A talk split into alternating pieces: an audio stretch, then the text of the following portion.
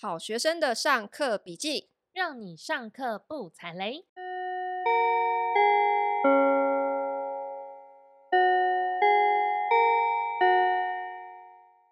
大家好，我是麻瓜 Tody。大家好，我是麻太。大家连假结束了，今天心情还好吗？其实我整个连假都在上课，我们竟然又重新当为好学生了，真的不可思议！真的，你最近这个课真的是史上最重，是朝八晚五。对，而且每天都有功课，都你我前几天不是写功课写到哭出来。都写到半夜啊！然后我昨天晚上还陪陪你做练习，对，然后整个过程我都快要睡着。对，我上我最近在上的其实是一个呃英瑜伽的师资的课程，瑜伽师资班，瑜伽师资班，也就是说你上完这个课，你可以变瑜伽老师。呃，证照面是可以，但实力面我只能说，同学，我们一起来，不会，我觉得吸你实力还不错啊，慢慢的吐。把你的愤怒、焦躁、不安，随着呼吸喷向大自然。我大概 就是这个 这个 level。现在的 podcast 要转走这种身心灵的路线的，各位。好，请大家就是注意哈，前方高能。然后，因为我就上瑜伽师资课嘛，然后瑜伽课就是大家的印象应该都是非常非常非常平静的。然后在我那个瑜伽课的教室里，就有一个同学，就有一个。如同妙丽一般的同学，就是那个《哈利波特》里面的妙丽。嗯，就老师问什么问题，他就立刻举手，老师，老师，点我，点我，点我的那种，就是一个非常。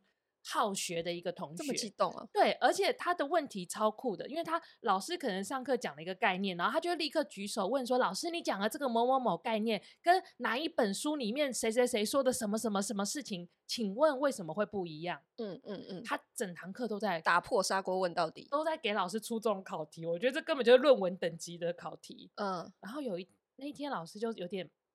因为他就一直在重复的问这样，这种就是他他读非常多的书，然后问很多这种比较性的问题。嗯，那他其实，在我们受的这个瑜伽的训练里面，其实有一点点不太，我们不太重视，也不是不太重视啊，就是因为我们上的是正念阴瑜伽，所以我们其实是讲了很多跟正念有关的，所以其实都是慢慢的，对，慢慢，然后回到你的，回到你的。呼吸，回到你的体感，而不是太相信课本的那种练习。然后要静心，不要急躁。对，但是他整个人就是跟呈现完全相反的状态。他当时就跟正念 是完全相反的状态。Uh huh. 然后有一次，他就是一样问了一个这样子的问题，然后老师就跟他说：“诶，同学，你要不要先试着，就是你，因为他问的是一个体式上的一个。”正确性的问题，然后他老师就跟他说：“你要不要试着先回去练习的时候，去把不同的动作做做看，你感觉一下哪一个动作对你的身体来说是最舒服的，你觉得最适切的？那你不要急着去找正确的答案。”嗯嗯嗯。然后老师讲完这个答案，然后讲完之后呢，因为我刚好那天坐他旁边，我就转头跟他说，因为他看起来很很很急，我就跟他说：“哎，不要急，慢慢来啦。”因为我就很喜欢跟别人说慢慢来比较快嘛。我就说慢慢来，慢慢来，嗯，就没有想到这句话就是触碰到了他的某一个开关，他就转头跟我说：“嗯、我不能慢慢来，我来这边上课就是为了吸收所有这几天，我就是要吸收老师所有的知识，我是花了我所有的钱来这里的，我不能慢慢来。”哇，哇，这句话是。超级 powerful！我其实当下，嗯、我现在重复他的话，我整个人还是起了鸡皮疙瘩。他花光他所有的积蓄来上这个课。其实我那个一个瞬间，我有一点点心疼他，因为我感觉到他整个人好紧好紧哦。嗯嗯嗯，他整个人是一个非常张力很大的状态。嗯哼。其实我们前一天，因为我刚好他这样讲话的前一天，老师在课堂上才在讲说，我们练习瑜伽的。我们练习瑜伽的过程，其实是在为身体创造空间的过程。嗯，那创造空间，你身体有空间，你的气血才会流通。这跟中医很像嘛？你气血要流、嗯、啊，你全部都很紧张，全部都顶扣扣，就流不过去，你就会，所以就会酸，你就会脚麻、酸痛，你就会腰痛，有没有？嗯哼，对，所以去练习瑜伽是为了创造身体里面的空间。嗯。好你的身体有空间，也就代表你的身体有余裕之后，你才有办法健康，嗯、因为气血才有空间流动。好，你时间上有余裕之后，你才有办法自由，因为你就不会被所有的事情塞满满。对，然后你的财务上有余裕之后，那才是真正的富足。哇塞，你上了一个瑜伽课变修行大师哎、欸！善哉，你真的悟道成佛哎、欸！我就想起说啊，我之前有一个朋友啊，他在考虑换工作那个时候，然后他打电话来问我的意见哈，因为她是一个类单亲妈妈，类单亲的意思就是说呢，有一个老公，可是有等于没有一样，这样，AKA 老公很废，对，然后她有一个呃五岁的小孩要顾。那他原本的这个工作呢，是可以让他 work from home，哦，就在家工作，然后就可以兼顾他的小孩，时间非常的弹性，然后薪水也是 OK 的，他是满意的，没有什么可以抱怨的。可是呢，就是有一份新的工作机会，好向他招手。那这份新的工作机会呢，呃，会占掉他更多的时间，然后呢，也会让他可能没有时间照顾他的小孩。然后工作量也也会是以前的 double，问题是呢，他给他的薪水是现在的 double，很诱人呐、啊、double 哎、欸，对，所以他非常的心动，然后他也很挣扎，想说不知道要到底要不要选这样子。好，然后我就跟他讲说，如果你三十岁的我就说选 double pay，所以可能跟年纪也有关系。嗯、好，那他当时诶，他的年纪已经是三十。七八吧，三十七八左右哈。嗯、然后呢，我就跟他讲说，如果你问我的话，我自己会觉得没有什么事情是比拥有时间更重要的。因为啊，我我会觉得说，如果呃，你你一天二十四小时，然后你你把几乎哈除了睡觉以外所有时间都拿去工作的话，你其实是没有时间停下来去沉淀。去思考，然后去想说，你人生有没有其他的一些可能性？因为啊，如果你是这样状态的话，你是不是等于你能够赚到收入的极限，其实就是你花掉的这一些劳动力所有的时间，这就是你收入的极限了。假设你是在这样子的一个呃典型的公司体制之下，你赚的是这种主动型的收入的话，好。那所以我会觉得说，我会宁愿拥有更多的弹性的时间哈，即使说他的收入相对来讲现在来看没有这么高，可是他会更有潜力让我有余裕哈，可以去探索其他赚钱的可能性，我更有机会去建立一个长期来看真正属于我自己的事业。但是大部分的人不是要达到。财务上有余裕的这个状态，嗯，他都是牺牲时间去达成的啊。对，我们一开始可能都都是这样子的状态啦。那只是我会觉得说，呃，这就关系到你你怎么做选择。因为如果现在你选择了一个呃相对来讲收入比较高的工作，可是他会要牺牲掉你更多的时间的话，其实这就。好像我当初为什么选择辞掉我在上海营运长的工作？是我是我说我想回台湾，我当时毫无犹豫啊，因为我在那个位置上已经工作了几年的时间，嗯、然后我觉得我的身心都已经到了一个极限了，我觉得已经整个人被掏空、被榨干了。所以，对你当时完全没有犹豫，你就说 OK，好，那我们现在来讨论时间表。对，薪水没有不好啊，可是我撑不下去了，嗯、这个是事实。所以，如果我再做继续待在那样子的环境里面，我觉得我也持没有办法持久的。这听起来蛮像我们身边，我们身边可能都会认识一两位那个从台积电毕业的工程师，他可能就会跟你说：“哎，我当初就算好了啦，我进台积电哈，我就是要把我的小心肝拿去卖个什么五六年，然后存到多少个目标，然后我就会离开，然后开始创业啊，然后。”就是做别的事情。哎、欸，台积电工程师真的没有听过几个是待可以够久的呢？大概就是三年，最多五年。这个值班的生活真的是蛮高压的。就是，嗯，我觉得一般人可能无法完全理解那个里面的高压的状态啦。但是我们以前有跟一个朋友，他也是做类似的工程师。嗯、我说，到底就是所谓的高压是什么状态？就是说他们在制作晶片的那整个过程里面，是每分每秒都不可以有任何一台机器是停下来的。所以你要做什么事情？就是你是一个 PM 的角色，好，然后有点像是你在打游戏，你要专注着每一台机器的流程。好，假设这台机器现在忽然卡住挂点，你要立刻想方法。去跳某一个流程，然后让它让呃让别台的机器可以顺利的接上，所以他们那个工作强度是真的是以秒在计算的。如果你有任何一秒钟让某一台机器停下来，你的绩效就会直接就是奖金就没了，是这种强度的。所以也不是人人都可以做赚得到这真真的啊！你要有你要有够强大的肝才有办法。然后你看我当初为什么回台湾之后。嗯我会选择做包租，然后就直接投入去做租房改造。嗯。我为什么会发现这件事情可以赚钱？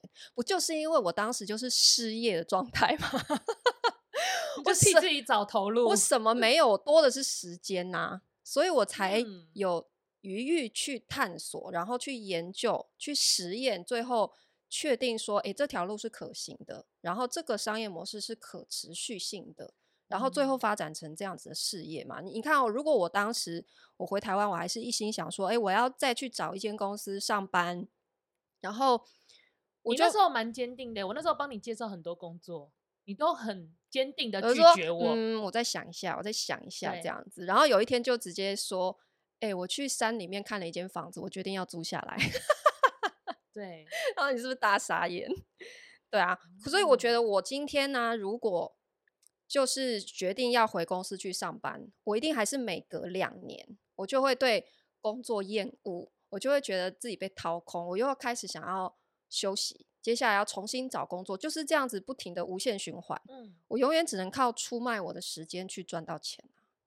对啊，嗯，但是我们现在在讨论余裕这件事情，但是我当然每个人都想要有余裕，听起来就是，比方说财务上有余裕，听起来就是。要有剩的钱嘛，我每个月要有现金流，有多的可以存下来的钱嘛。嗯嗯嗯。但是在我很穷的时候，我根本就是一定用时间去换钱呐、啊嗯。我我我唯一有的就是时间。对。所以这个我们现在讨论这个财务有余裕跟时间有余裕这件事情，听起来不像是很像先有蛋还是先有鸡这种很矛盾的事情嘛？对，好像就是很难脱困的一个状态。嗯，对，我其实有。一门线上课哈，叫做《摆脱金钱焦虑六部曲》，偷偷的置入行销一下。那这门课教大家的事情，其实就是说，如果你想要改变你自己的经济状态，你要做的第一件事情是盘点。盘点什么？就是盘点你的财务，嗯，也就是记账。诶，大家可能一听到记账啊，你你的想象会是说，哦，是不是要下载一个记账的那个 App，然后每天就是记流水账？我今天中午吃了一颗蛋，十块钱。好，喝一杯奶茶二十，等等等等。哦，对不起，十五块。OK，就是这样子记流水账，对不对？我跟你说，这种记账方式真的太无敌麻烦了，所以你不会坚持多久了。有多少人都是因为这样子放弃的？我相信很多现在我们收听我们节目的人都有过这样的经验，就是你会一时兴起说：“好，我要记账，我要记账。”对对对，然后记了一个月，最多两个月，我跟你讲就会放弃了，因为这件事情让你的。时间跟精力都有太多的负担，所以我给大家的记账方法其实真的非常简单，你一个月只要做一次，所以不会造成你的负担，而且是有效的。好，那我觉得这个是在钱的部分，可是如果你是每天都觉得你自己庸庸碌碌、很忙很忙，然后你的财富却没有实质的增长，我就会建议你说。除了盘点你的钱之外，你还要同时盘点你的时间。这个是不是很像我之前有一集我们在聊那个时间管理的时候，uh-huh. 我就有分享过。我有我曾经分享过一个，我有个非常疯的那个时间记录表，就是那个我可不可以还给你看？早上六点起床，对，发呆到六点二十，对，然后六点二十喝水，然后到喝水到六点四十之类，就是。非常详细的记录，我觉得那个表啊，我大概做一个月的时间而已，可是它对我非常的有帮助，因为我完全彻底的从那个记录里面去看到我到底我每一天在忙什么，因为有时候你真的会忘记自己每一天在忙什么。然后我去意意识到，说我花超多时间在吃这件事情上，which 是我现在最在意的。嗯，所以我就就给他一个合理的一个比例。那其实我们刚刚讲的是财务的记账嘛，然后包括像后来时间的话，也是时间有可以做时间的记账。嗯，如果你像我一样有那个。就是饮食控制的经验的话，你一定也会看到很多人跟你讲说，你要做饮食控制的第一件事情就是要你要记录下来每一个你吃的东西。然后，如果你更走火入魔，像我一样的话，就是会连你吃的东西的几克，然后它有多少卡路里。多少糖分，多少蛋白质，像我的教练都逼我每天要拍我吃的东西，发照片给他看。可是我都超皮的，我从来都不做。你只有在吃最邪恶的食物的时候才会发给他，所以他对你的饮食有非常深的 怨念。对，我都发一些巧克力蛋糕啊，然后炸鸡给他，然后他都 直接崩溃。所以他现在对我已经放弃了。OK，我们说回时间哈，就是为什么知道自己把时间花去哪里很重要，因为。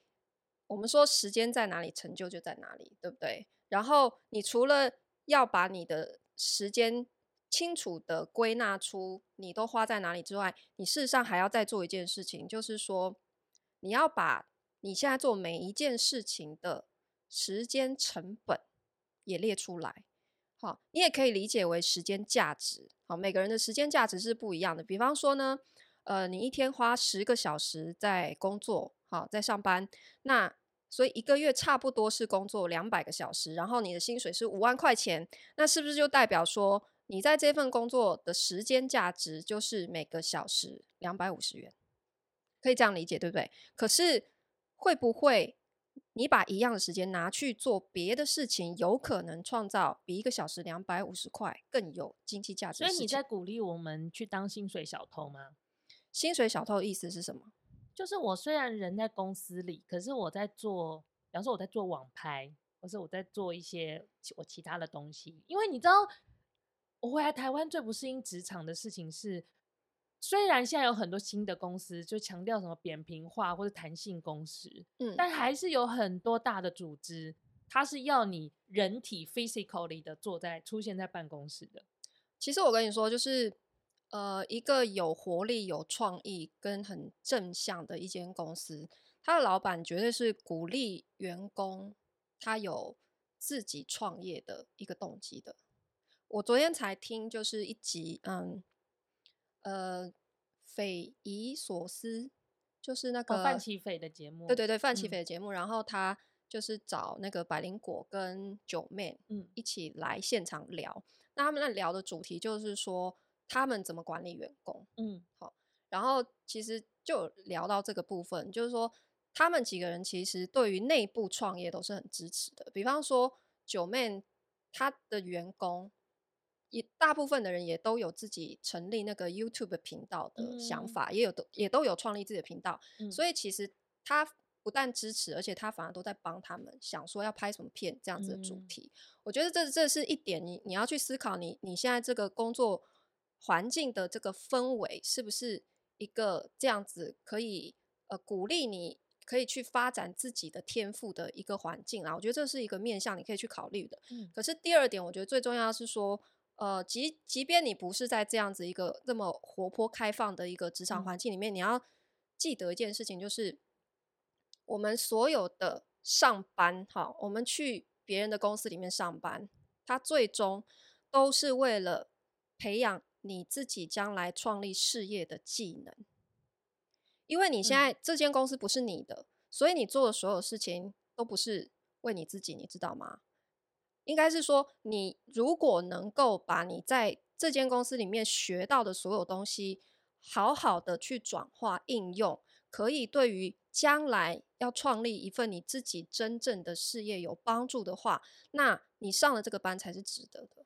因为我们刚好上一集也聊到关于职场，就是怎么在职场里面生存这件事情啦。嗯嗯嗯。那我必须要说，因为像我就是年近四十，到我这个年纪在职场上，呃呀，当然你有继续往上爬的空间。可是其实到了四十岁，非常现实的是，你会很明确的知道你自己有没有可能再往上爬。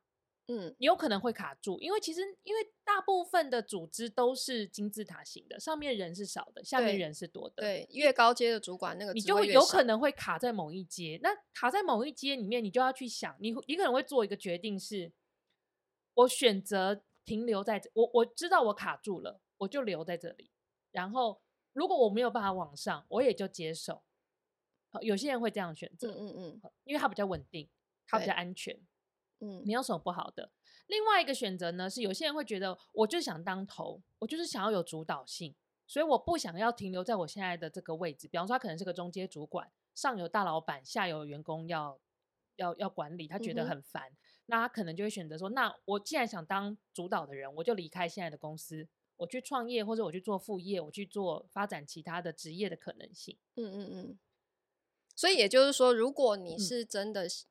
想要一辈子去上班，嗯，去打工的话，那你就要有心理准备，就是说，你可能会在某一个人生的阶段里面，你就会碰到你的你的收入或者是你的职位没有办法继续上升的这样子一个瓶颈。我觉得这件事情的背后的 insight 是，当你的职位没有办法上升的时候，其实你的呃薪水来自薪资的收入也是没有办法上升的。对，因为你通常同个职阶，我不太可能，因为你比较资深，我就突然给你加个三万块，不可能嘛。对对，对，对，对，它会停在某个地方。那如果你心里是希望你的整个财务的计划是需要有更呃是需要开源的，就是你需要有更比现在更健康的一个现金流的话，嗯，那你可能就要去选择。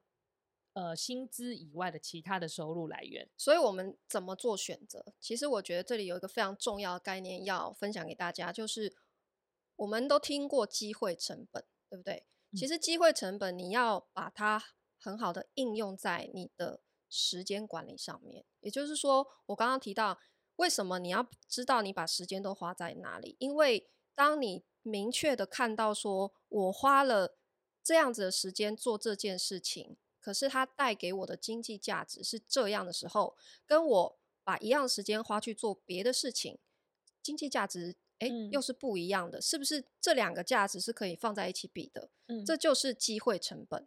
嗯，也就是说我，我我今天选择了其中一个，我等于放弃掉另外一个的机会。那你把时间跟它值多少钱绑在一起看的话，你就会很清晰的看到说。你所有在做的这些工作，你的生活，好，到底为你创造了多少的经济价值？你才不会瞎忙啊，对不对？嗯嗯。如果你最后发现说，哎，其实有其他更值得你投入的工作，你是不是就会惊醒？说，我现在自己到底在干嘛？那我们刚刚所有的讨论都是在预设，就是大家都是爱钱的。嗯，有人有人不爱钱吗？可是我自己来看，就会觉得有一些人看起来好像表现的很不爱钱。比方说，比方说，有一些人，他们就是会觉得，呃，有钱人是可恶的哦，仇富，仇富，对，uh-huh. 所以他觉得都是你们的错，导致现在我这样的状态，都是社会的错，嗯，就是你们把所有资源拿走，而且呢，你们的地板就是我的天花板，所以我永远都上不去。OK，那我我。从他的言论里，我其实是看不到任何对金钱追求的热情的。那另外有一种人呢，也是跟我就是最近上课有关，就是 有些常常会有一些你会遇到，因为呃瑜伽有时候会跟什么修行啊、佛学啊等等的这些符号在一起，嗯，或者是会跟一些比较文艺，嗯，好，可能是艺术领域的工作者，简称文青。对，就交织，就这些这群这些符号的人会交织在一起，然后他们会有一个态度是说，就是谈钱就俗气了，追求财呃追求金钱是一种苦，所以为了要让我们的人生不苦，就是这些东西都是我们要远离的。好，你刚刚讲两种人，对不对？嗯、一个是复仇的人，一个是修行的人。仇富的人，好仇哦，仇富。我刚讲什么复仇？复仇者联盟。好，仇富的人。可是我打个比方哦，你看，就是呃，像我我的粉砖是不是常常都是聊房地产，然后聊买房，嗯、然后是不是常常就会有一些人留言说，继续炒房吧，你们这些投资客。好，可是你要想啊，就是。他的这个文字的表象看起来就是他厌恶金钱。可是你想哦，如果他他，的文字看起来还是他厌恶投资客，OK，他厌恶投资客，然后所以他用一种这种激烈的方式去、嗯、去认为说都是你们害我买不到房子，好，然后或者是有一些人他会说他会表现的他根本就没有想要买房，嗯，他说房价这么贵，干嘛买？笑死人了，嗯，都是笨蛋才要去买，嗯，可是你想哦，如果他对于买房这件事真的没有兴趣的话，他为什么要来看我的版？他又为什么会来我这里留言？他根本就不会看呐、啊，真的耶。对啊，一个真正对于房地产、对于财富、对于投资理财没有兴趣的人，他是根本不会想要去看这些讯讯息的。所以第一点，我觉得仇富的人他并不是真的不在乎钱，而是太在乎了。对，刚好相反，是因为他太在乎，可是他没有找到对的方法去追求这个财富。我现在慈悲心有点太满，我就瞬间有点同情他们。他们是值得同情，没有错啊。对，然后第二个，你刚刚讲到的修行的人不在乎钱，可是我反问你哦，诶，少林寺不需要钱吗？觉得少林寺没有在赚钱吗？少林寺如果没有钱的话，他怎么供养这么多的僧侣住在他寺庙里面，每天吃这么多东西？嗯，对不对？盖教堂不用钱吗？哦。所以钱怎么可能？对，他他还叫你奉献十分之一的收入。对啊，你还要十一奉献呢，所以 钱怎么会不重要？修行是要钱的。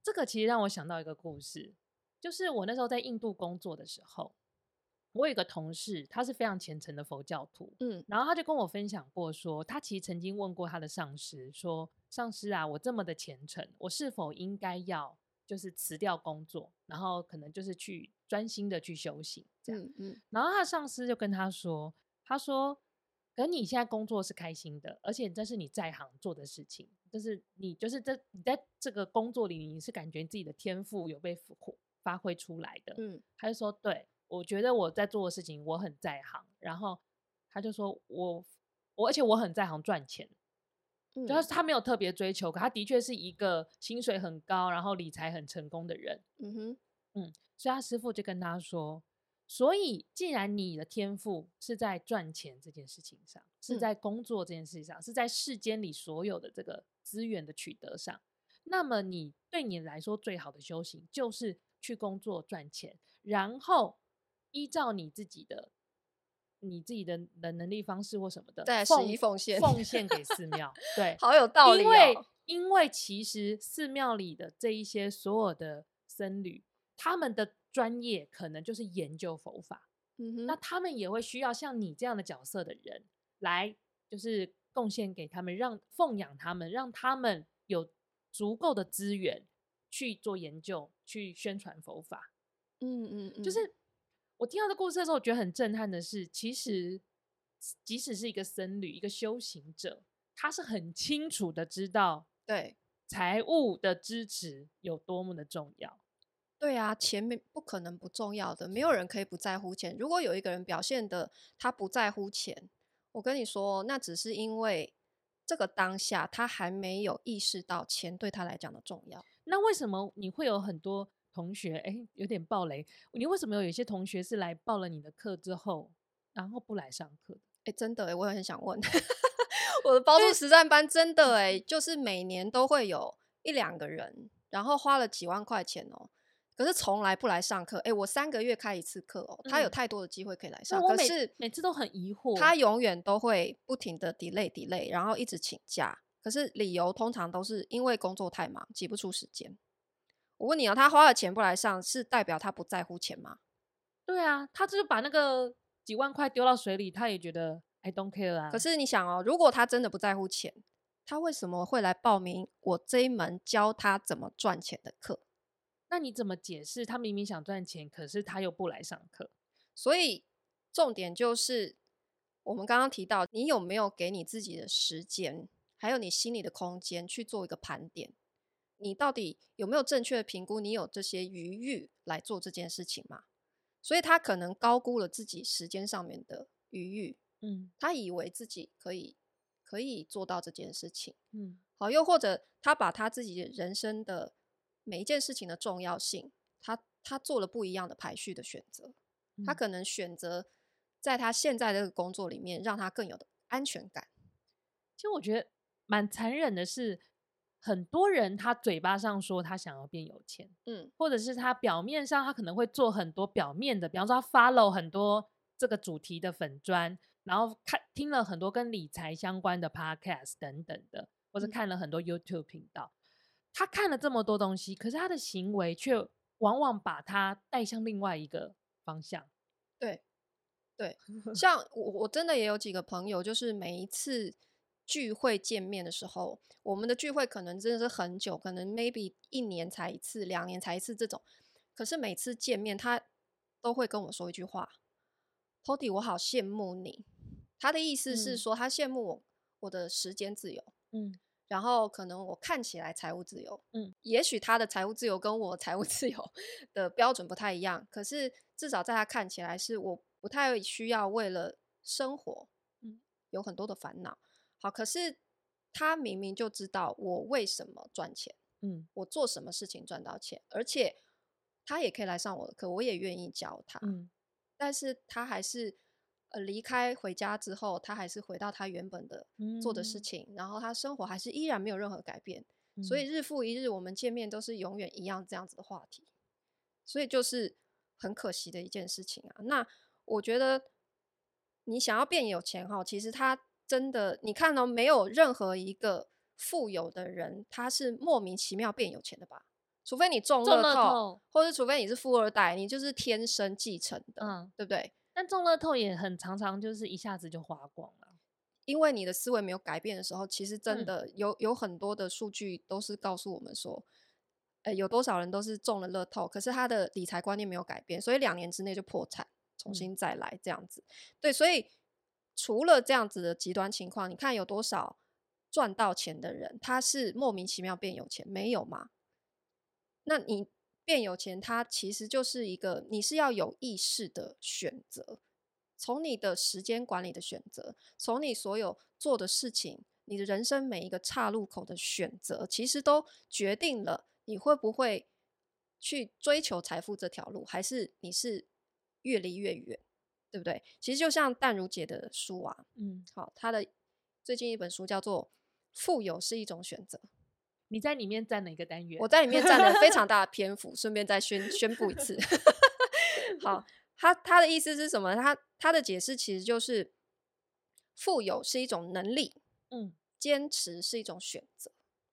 他不断强调选择是很重要的，嗯，可是你要怎么样做选择，一定是你有意识的，嗯，你你真的要清楚的知道你的门人生每一个决定，还有你每天花的时间，嗯，是不是？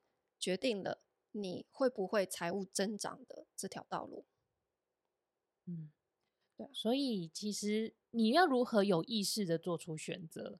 我觉得今天就是给大家两个方向，尤其是我们在奉行的。第一个方向是先盘点，你不可能给任何人你从来没有拥有过的东西，对吧？什么意思？就是我现在跟你说，哎，你现在给我。一一个巧克力，你现在立刻给我，你有办法吗？没办法，因为你没有嘛。Uh huh. 你不能给任何人你没有的东西。嗯、uh，huh. 所以你要先知道你有什么。哦、oh，OK，先盘点你有什么，你在财务上的状况，你在你有多少时间？好，你的你的身体的状态是怎么样？先盘点，然后去创造出时间跟金钱的余裕，你才有办法。回到你的意识，有意识的做出选择，才有办法变成有钱又有闲的人哦。为什么给我来到一个，我带到一个快要修行的状态，然后你又给我一个 进入一个诙谐的结尾？好好，那我们的今天的分享就到这边哦。如果你对投资理财这个句子一定是你写的吧？那听起来就是你写的句子。如果你对投资理财、买房、租房等等有任何的问题，都可以留言给我们，陶迪老师会来回答啦。那如果你喜欢我们的节目呢，别忘了在影片按赞、留言、开启小铃铛，或是分享给你的朋友。Podcast 也可以分享哦，哈。那我们现在就是每周二晚上九点都会在 YouTube 直播，我们就直播顺便录音，然后我们录音档呢，就是在每周四早上八点上线。你上班的路上就可以让我们陪伴你啦。好，那我们就下课喽！噔噔噔噔噔噔噔噔噔噔噔噔噔噔噔噔，布布。